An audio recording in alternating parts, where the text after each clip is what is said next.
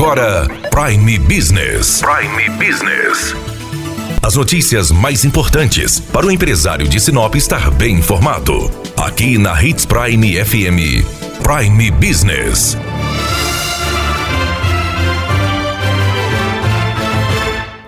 Apesar de ser publicada no dia 1 de abril, a medida provisória 936 do governo federal não foi uma pegadinha. Ela instituiu o Programa Emergencial de Manutenção do Emprego e Renda e dispôs sobre medidas trabalhistas complementares para enfrentamento do estado de calamidade pública, reconhecido pelo Decreto Legislativo número 6, de 20 de março de 2020. Nós estamos com Diva Lorena contadora, que vai explicar um pouco mais sobre a MP 936 e como o empresário pode se beneficiar disso. A medida provisória 936, ela vale para todos os trabalhadores com carteira assinada inclusive domésticos e trabalhadores intermitentes que trabalham por hora e para diferentes empregadores. Com relação a essa redução, o corte será aplicado proporcionalmente também para a jornada de trabalho semanal do funcionário.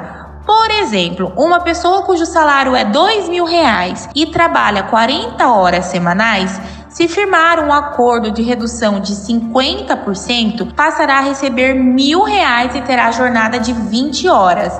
Então, não se pode mexer no valor da hora do trabalhador e sim na quantidade de tempo que ele vai trabalhar. Essas negociações de corte de salário podem ou não envolver o sindicato responsável da categoria. O que vai depender é a faixa salarial e da proposta de corte.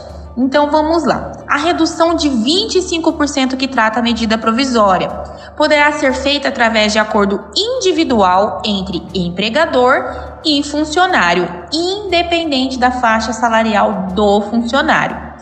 Porém, se o corte for de 50% ou 70%, só poderá ser feito um acordo individual se o empregado tiver um salário inferior a R$ 3.135 ou mais de R$ 12.202,12 tá? Trabalhador que recebe entre R$ 3.136 e R$ 12.202,11 só poderão ter contrato modificado com essa redução, incluindo a redução de salário, se houver acordo ou convenção coletiva.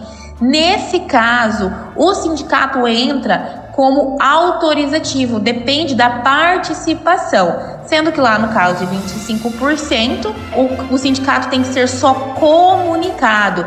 E esse comunicado tem que ser até em 10 dias. E vale dizer também que esse corte ele vale para 90 dias. Depois disso é necessário voltar aos termos estabelecidos em contrato. E aquele trabalhador que tiver o corte em seus salários, ele tem estabilidade aí de acordo com a redução.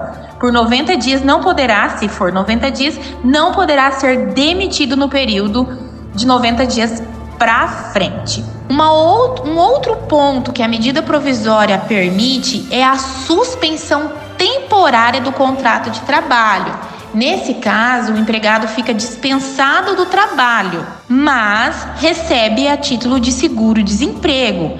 No caso da suspensão, o empregado ele recebe da seguinte forma: se a empresa empregadora for do Simples Nacional, com receita bruta de até 4 milhões e 800 mil, o governo vai pagar aos empregados 100% do benefício calculado, como se ele tivesse sido demitido. Já se a empresa empregadora estiver sobre regime de lucro real e lucro presumido, com receita bruta acima de 4 milhões e 800 mil, a empresa terá que arcar com 30% do salário do funcionário e o governo pagará 70% do seguro-desemprego. Mesmo com contrato suspenso e sem receber salário, O funcionário ainda terá direito aos benefícios da empresa, como por exemplo o plano de saúde. Mas, se eu promover demissão nesse período, mesmo sabendo que o funcionário está dentro de uma estabilidade, paga-se as verbas normais e o empregador pagará a redução que ele aplicou lá de 25% ou de 50% ou de 70% como indenização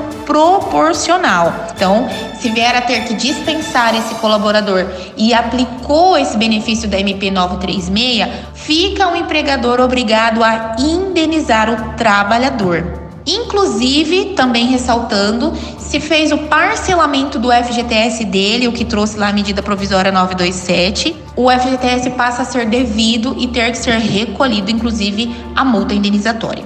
Qualquer dúvida, procure o seu contador. Daniela Melhorança trazendo o que é de melhor em Sinop para você, empresário. Você ouviu Prime Business.